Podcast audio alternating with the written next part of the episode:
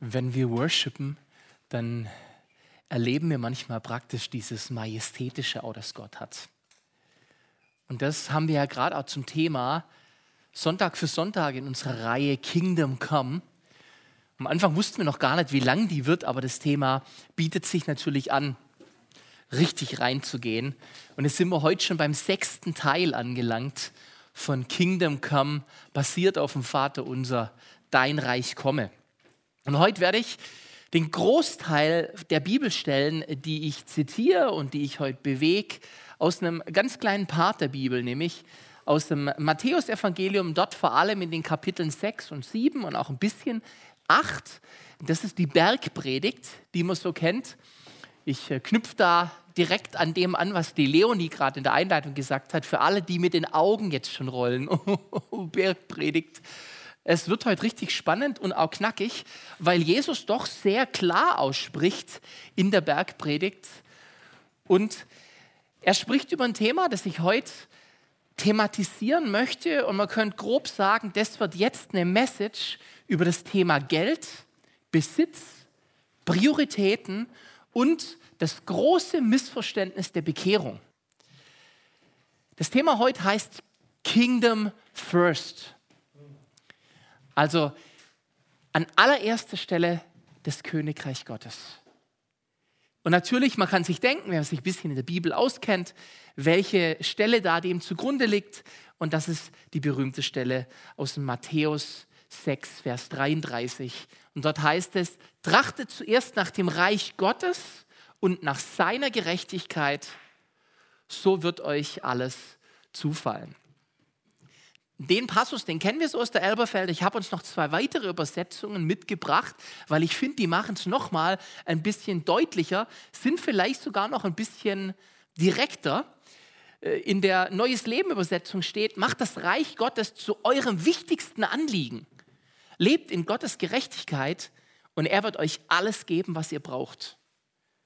Oder die neue Genfer, es soll euch zuerst um Gottes Reich und Gottes Gerechtigkeit gehen, dann wird euch das Übrige alles dazugegeben. Also der Kontext dieser Stelle ist die Sorge um Versorgung.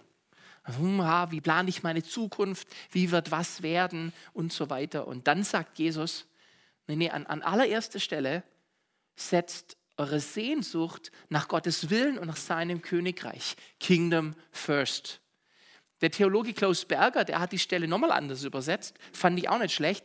Zuerst sucht Gottes Herrschaft und fragt nach dem, was Gott von euch fordert. Dann gibt es Kleidung und Nahrung geschenkt dazu. Wow. Lassen wir mal stehen im Raum, kommen wir gleich nochmal dazu. Und dann der zweite Part, den ich angekündigt habe, nämlich das Missverständnis der Bekehrung. In unseren Kreisen, da ist dieser große Mythos um die Bekehrung. Das heißt, wir, wir setzen oft ganz viel daran, was auch nicht unbedingt falsch ist, dass Menschen ihr Leben Gott übergeben und das ist auch richtig, aber es wird was vergessen, nämlich dass die Bekehrung eigentlich nur ein erster Schritt ist und nicht die komplette Vollendung des ganzen Dinges. Francis Chan, da habe ich auch ein schönes Zitat. Die von euch, die mir auf Facebook folgen, die haben das schon vor ein paar Wochen gesehen. Das bewegt mich gerade sehr. In unserem Land gibt es Millionen von Menschen, die sich selbst Christen nennen, weil sie glauben, dass es im christlichen Leben darum geht, das Vorbild von Christus zu bewundern. Sie begreifen nicht, dass es ein Aufruf ist, ihm zu folgen. Es geht nicht darum zu sagen, Jesus echt, so ein ethisch wertvoller und kostbarer Sprecher. Es geht auch nicht darum zu sagen, ich finde es gut, was du sagst. Und es geht auch nicht nur um eine Bekehrung, sondern Jesus hat immer gesagt, dann komm und folge mir nach. Es geht nicht nur um eine einmalige Entscheidung, es geht um einen Everyday-Fokus. Es geht darum, jeden Tag zu gucken, mein Herr, wo gehst du hin? Ich folge dir. Also es geht um Nachfolge. Und Nachfolge ist Bewegung. Nachfolge kann nicht Stillstand sein. Also es gibt diesen Irrtum, Bekehrung und dann gut ist. Und irgendwie ist es ja auch so, äh, Gott in sein Herz zu lassen und sich Gott hinzugeben, das ist sehr zentral. Ich möchte auch, dass das nicht falsch verstanden wird. Nur, mir fehlt oft in dieser Botschaft was. Weil wenn es nur das wäre, dann wäre das nachfolgende Leben eigentlich unnötig. Also was kommt jetzt? Und jetzt geht es darum, ihm nachzugehen, wie ich eben schon sagte, heißt ihm ähnlicher zu werden, nach seinem Wort zu leben, also das, was er sagt, zu tun. Und dann gibt es das, was in der Bibel als Heiligung beschrieben wird. Das ist ein Prozess, in dem wir uns befinden, in dem wir uns verändern. Ich sage immer so halb scherzhaft, wenn jemand gut gemeint zu mir sagt, oh Peter, bleib wie du bist. Zum Geburtstag hat man sowas ja gern. Dann denke ich immer so in mir, ah, hoffentlich nicht. Hoffentlich nicht. Hoffentlich darf ich mich verändern. Ich habe in der Bibelerklärung folgenden Satz gefunden, den fand ich auch sehr schön. Wo seine Worte nur Bewunderung und Betroffenheit auslösen, ändert sich nichts. Entscheidend ist die Umkehr, die an verändertem Verhalten erkennbar ist. Und das Paket zusammen, das ist es. Und heute gucken wir uns diese zwei Sachen an, dieses Nachfolge, dieses ihm hinterhergehen und das Thema Geld. Und ganz markant in diese ganze Passage, aus der wir auch dieses Trachtet zuerst nach dem Reich Gottes haben, haut Jesus richtig einen raus, wenn er in Matthäus 6, Vers 24 sagt, niemand kann zwei Herren dienen. Denn entweder wird er den einen hassen und den anderen lieben oder er wird einem anhängen und den anderen verachten. Ihr könnt nicht Gott dienen und dem Mammon. Anders übersetzt, ihr könnt nicht Gott dienen und dem Besitz und dem Vermögen. Und tatsächlich möchte ich was ansprechen, was hier nicht so oft angesprochen wird, weil wir in einer Wohlstandsgesellschaft leben.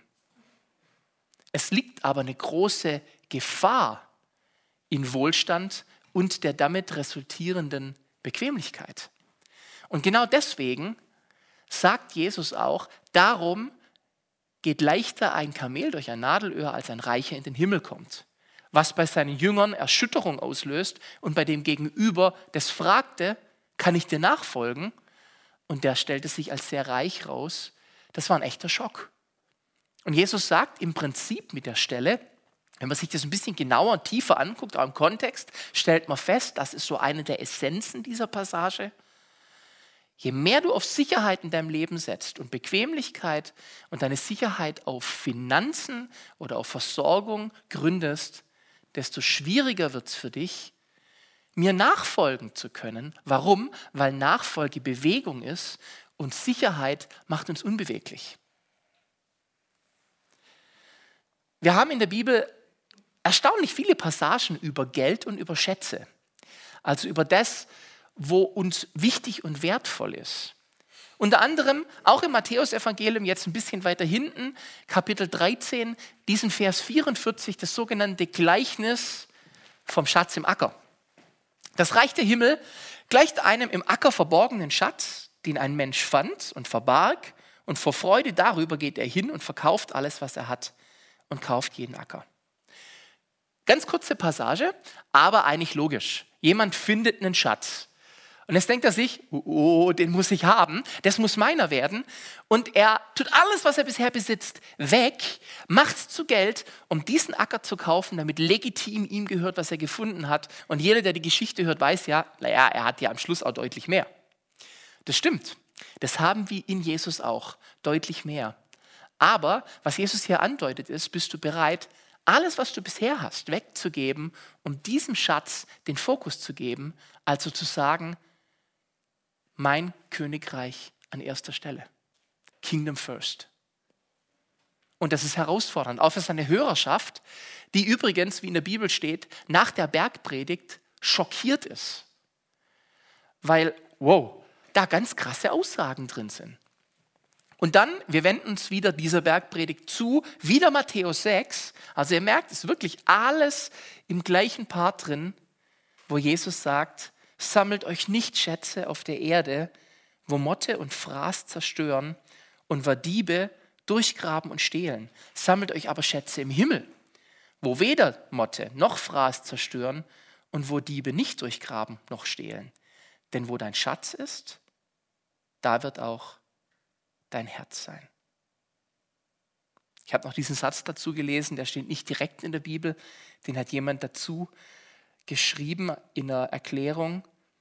Sehr heftig. Wer sein Herz an irdische Schätze hängt, ist nicht mehr frei für Gott. Als ich mich ein bisschen eingelesen habe in das Thema heute, und da liest du ja auch, was andere Leute drüber schreiben, fand ich eine ganz spannende Passage von einem messianischen Theologen, der geschrieben hat, der Pharao damals bei der Geschichte von Mose und dem Auszug aus Ägypten hat wohl bedacht, wir lesen das im 2. Mose 10, den Israeliten deswegen nicht erlaubt, als Mose vor ihm steht und sagt, lass mein Volk ziehen, ihren Besitz mitzunehmen, weil er wusste, dann werden sie nicht dauerhaft gehen. Die werden zurückkommen, wenn ihr Besitz da bleibt. Denn wo dein Schatz ist, da wird auch dein Herz sein. Und das ist eine große Herausforderung. Jetzt haben wir natürlich hier gerade auch im ganzen freien Bereich ganz viel Theologie, die uns erklärt, komm zu Gott und dann wirst du reicher werden. Und ich muss euch sagen, ich habe da ein ganz großes Problem mit dieser Form von Theologie, weil ich in der Bibel keinen Befund dafür finde. Das ist die sogenannte Wohlstandstheologie. Und ich, manche Gedanken davon verstehe ich, dass man Leute ermutigt und sagt, wenn du viel Geld anhäufst, dann kannst du mit dem natürlich fürs Reich Gottes viel mehr bewirken. Verstehe. Und es gibt tatsächlich Menschen, denen mutet Gott, wahrscheinlich weil sie einen sehr starken Charakter haben und gut damit umgehen können, zu, viel Geld zu haben und großen Besitz zu haben. Und die sind dann auch dazu aufgerufen, das einzusetzen für Gottes Königreich. Aber die Norm ist es nicht. Die Norm lesen wir, als ein Mann zu Jesus kommt und ihm nachfolgen will und Jesus in Matthäus 8, Vers 20 antwortet, die Füchse haben Gruben und die Vögel unter dem Himmel haben Nester. Aber der Menschensohn hat nichts, wo er sein Haupt hinlege. Leute, machen wir uns nichts vor. Es kostet einen Preis. Jesus nachzufolgen kostet einen Preis. Und zwar einen, der uns sehr kostbar ist, nämlich der Verzicht auf unsere vermeintlichen Sicherheiten durch irdische Versorgungsplanung, wo Gott sagt, ich möchte, dass ihr mir ganz vertraut. Jesus spricht sogar davon im Lukas 9, Vers 23, dass wir täglich unser Kreuz auf uns nehmen sollen und ihm nachfolgen sollen. Und wer das nicht tut, der ist nicht tauglich für das Reich Gottes. Damit ihr mich nicht falsch versteht, meine Motivation ist heute nicht, jemand zu maßregeln oder gar zu richten, der viel hat. Wahrlich nicht. Ich will auch niemand ärgern oder aufregen an der Stelle. Ich spüre nur ein großes Drängen, auch mal so ein Thema anzupacken, das Jesus in so einem großen Umfang in seinen Reden thematisiert und wo ich glaube, dass wir ein Missverständnis haben. Weil ich glaube, wir schlittern an vielem vorbei, was Gott für uns vorgesehen hat, wenn wir zum einen an der Bekehrung hängen bleiben, das heißt an dem Ort, wo wir erkennen, Jesus ist Herr und uns nicht mehr bewegen und die Bewegung dann womöglicherweise noch verhindert wird dadurch, dass wir unseren Fokus auf Sicherheiten setzen, von denen Gott sagt, ich möchte aber, dass du mir vertraust. Und das steckt dahinter, wenn Jesus sagt, trachtet zuerst nach dem Reich Gottes. Schaut zuerst nach dem, was ich euch sage, was ihr zu tun habt. Und dann wird das Thema Versorgung für euch kein Thema sein, denn ich sorge für euch. Heute Morgen war ich eine Runde laufen und dann ich, bin ich an so einem Blumenfeld vorbei, wo man sich Blumen selber schneiden kann. Und es ist mir eigentlich nur aufgefallen, weil gerade ein Mann einen riesen Blumenstrauß dort schon zusammengeschnitten hatte und wahrscheinlich dann seine Lady damit äh, erfreut hat. Ich vermute irgendwas in die Richtung. Und so wurde mein Blick auf die Blumen gelenkt und ich habe eine gesehen, da ich keine Ahnung habe von Flora und Fauna, null Ahnung was von der Sorte. Aber die ist mir ins Auge gesprungen, weil sie sehr schön war. Und ich musste denken an diese Passage, die damit zusammenhängt, Guckt euch die Blumen auf dem Feld an. Selbst Salomo in seiner ganzen Pracht war nicht gekleidet wie sie. Also mach dir keine Sorgen, was du anziehen sollst. Vielleicht ein kurzes Beispiel an der Stelle, wenn ihr sagt, boah, ich kenne ehrlich gesagt niemanden, der Versorgung in Kleidung erlebt hat. Ich bin total dankbar, dass ich das schon habe. Als ich angefangen habe, vor vielen, vielen Jahren parallel Musik zu machen und auch einfach mein Leben ganz auf Gott zu setzen vor allem und dann auch unterwegs war, um von Jesus zu sprechen, kam leider nicht so viel Geld rein, wie ich mir das gewünscht hätte. Und wir waren lang darauf angewiesen, dann eben auch zu beten, um um durchzukommen. Was überhaupt nicht drin war, war, dass ich mir neue Kleidung kaufe. Das war einfach im Budget nicht drin. Und stellt euch vor, dann kam jemand auf uns zu, ich war damals noch Künstler, und hat gesagt, wie fändet ihr es, wenn ihr Klamotten umsonst kriegt? Und dann bekamen wir als Musiker ein, ein Endorsement und ich glaube, ich habe über sechs, sieben, acht Jahre kein Kleidungsstück kaufen müssen außer Unterwäsche. Irgendwann hatte ich acht Winterjacken im Schrank hängen. Der totale Blödsinn, braucht kein Mensch sowas. Aber wir waren nicht nur versorgt, sondern waren überversorgt. Und ich bin heute Gott noch so dankbar, wo ich denke, wir hätten nichts gehabt. Und dann bewahrheitet sich die Stelle. Guck zuerst nach dem Reich Gottes und um den Rest kümmere ich mich. Auf so eine Idee wäre ich nicht gekommen. Ich spreche das heute an, weil ich eine sehr subtil, weil gesellschaftlicher Konsens und noch schlimmer, sehr perfide ausgeführte Versuchung sehe die uns von der Wahrheit Jesu ablenkt und uns einlullt und uns müde und träge macht und im schlimmsten Fall zu diesem fade gewordenen Salz, dessen Matthäus 5, Vers 13 erwähnt wird, das für nichts mehr Nütze ist. Das heißt, wenn wir so bequem gehalten werden und unbequem, unbeweglich, dann tun wir auch nichts mehr. Dann sind wir auch für niemand mehr relevant. Und tatsächlich ist das ein Schmerz, den ich habe über die Gemeinde Christi hier in unseren westlichen Wohlstandsländern, dass wir oft unheimlich ja, bequem sind. Wir setzen uns schon ein, aber wir legen uns echt Theologien und Ausreden zurecht. Und ich weiß nicht, ob wir an dem Puls ganz dran sind, den unser Herr eigentlich vorgibt. Wisst ihr, ich weiß Sicherheit auch zu schätzen und ich bin happy, wenn mein Kontostand gut ist und äh, nicht gar in die roten Zahlen abrutscht. Aber genau dieses sich verlassen auf eine Sicherheit, die vom Mottenfraß, wie Jesus das sagt, betroffen ist, kann ganz falsch sein. Denn die Dinge, die können wegbrechen. Ich bitte dich, anstatt dich jetzt über mich zu ärgern, hör doch bitte nochmal genau hin ob vielleicht Gottes Geist heute zu dir was sagen möchte. Ich spüre echt ein Drängen. Und weißt du, wenn du wenig hast, dann lass dich von mir ermutigen. Das ist nicht schlimm. Ich zitiere den Micha, der letzten Sonntag gesagt hat, wichtig ist nicht, wie viel du hast, sondern was du damit machst. Und außerdem weiß ich von Menschen, die wenig haben, die mir tatsächlich, und es ist kein blöder Spruch, glücklicher und zufriedener erscheinen als Menschen, die viel haben. Also Dankbarkeit als ein Schlüssel. Übrigens wird kaum einer, der hier zuhört oder zusieht, sagen, stimmt, ich bin reich. Denn wir bezeichnen uns selbst kaum als reich. Aber ich sage dir, wenn du viel hast, auch wenn du dich nicht als reich bezeichnest, dann lass dich davon nicht gefangen nehmen. Danke Gott für das, was du hast. Setze es gut ein, aber pass auf, dass es nicht deine Sicherheit ist. Pass auf, dass du nicht dem Feind hier in die Falle tappst, dass die Beschäftigung damit, wie du versorgt bleibst, dich davon abhält, Salz zu sein und du mittlerweile fürs Reich Gottes schon Fade geworden bist. Denn Kingdom First heißt, auch diesen Bereich, den Bereich meiner Versorgung, meiner Zukunft, auch meiner Rentenversorgung zum Beispiel, Gott anzuvertrauen. Wenn du viel hast, lass dich nicht gefangen nehmen. Und wenn du wenig hast, setze auch das, was du hast, fürs Reich Gottes ein.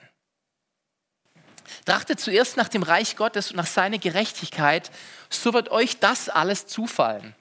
Nach seiner Gerechtigkeit trachten, das ist Nachfolge, das ist der Wille zur Bewegung im Takt. den uns unser vorausgehender Herr vorgibt.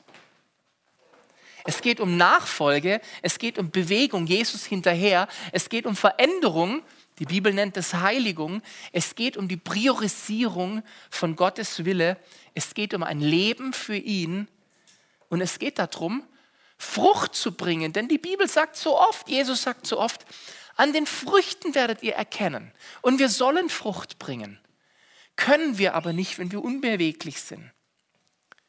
Noch ein Zitat, ich glaube ein letztes für heute, dann ist auch gut. Und das habe ich schon ein paar Mal gebracht. Wer mich kennt, der weiß, dass ich es liebe. Von Brooke Fraser aus diesem Song Hosanna. Dieses Gebet, das, das so zentral ist. Break my heart for what breaks yours. Everything I am for your kingdom's cause. Alles, was ich bin, für die Sache deines Königreichs. Alles, was ich habe, für die Sache deines Königreichs. Im Vater unser, übrigens auch in Matthäus 6, Vers 10, haben wir diese titelgebende Passage, Dein Reich komme, Kingdom come, dein Wille geschehe, nicht mein Wille geschehe. Vergessen wir manchmal. Manchmal sagen wir, Gott, hilf mir zu einem guten Leben. Das ist nicht eigentlich der Sinn des Evangeliums, sondern die Frage ist, mein Herr, wo gehst du hin, wohin darf ich dir folgen? Und dann kriegt unser Leben die Bedeutung, die Gott für uns vorgesehen hat. Es geht um ein in die Tat umsetzen dessen, was Gott für uns geplant hat. Es geht darum, was wir von ihm gehört haben, zu tun. Es geht darum, in die Praxis umzusetzen, wozu Jesus uns berufen hat und nicht nur um eine Bekehrung. Die Bekehrung ist der erste Schritt, nämlich der Punkt meiner Umkehr. Deswegen Bekehrung. Ich bin hier, Jesus kommt und sagt, Peter, folge mir nach. Und ich kehre ab von dem Weg, wo ich bin und wende mich dem Weg Jesu zu. Deswegen ist es wichtig, sich zu bekehren. Wenn du es noch nie getan hast, wenn du diese Umkehr noch nicht gemacht hast, dann mach es. Das ist so zentral. Jesus ruft dich und sagt, komm und folge mir nach. Aber bleib nicht da stehen, weil du sagst, jetzt habe ich mich schon umgedreht, ist doch gut, sondern komm, dass du ihm nachfolgst. Und jetzt bleib nicht stehen, sondern geh, wo er hingeht. Das braucht Mut, das benötigt völlige Hingabe und das ist tatsächlich und wahrlich Kingdom First. Dein Reich komme.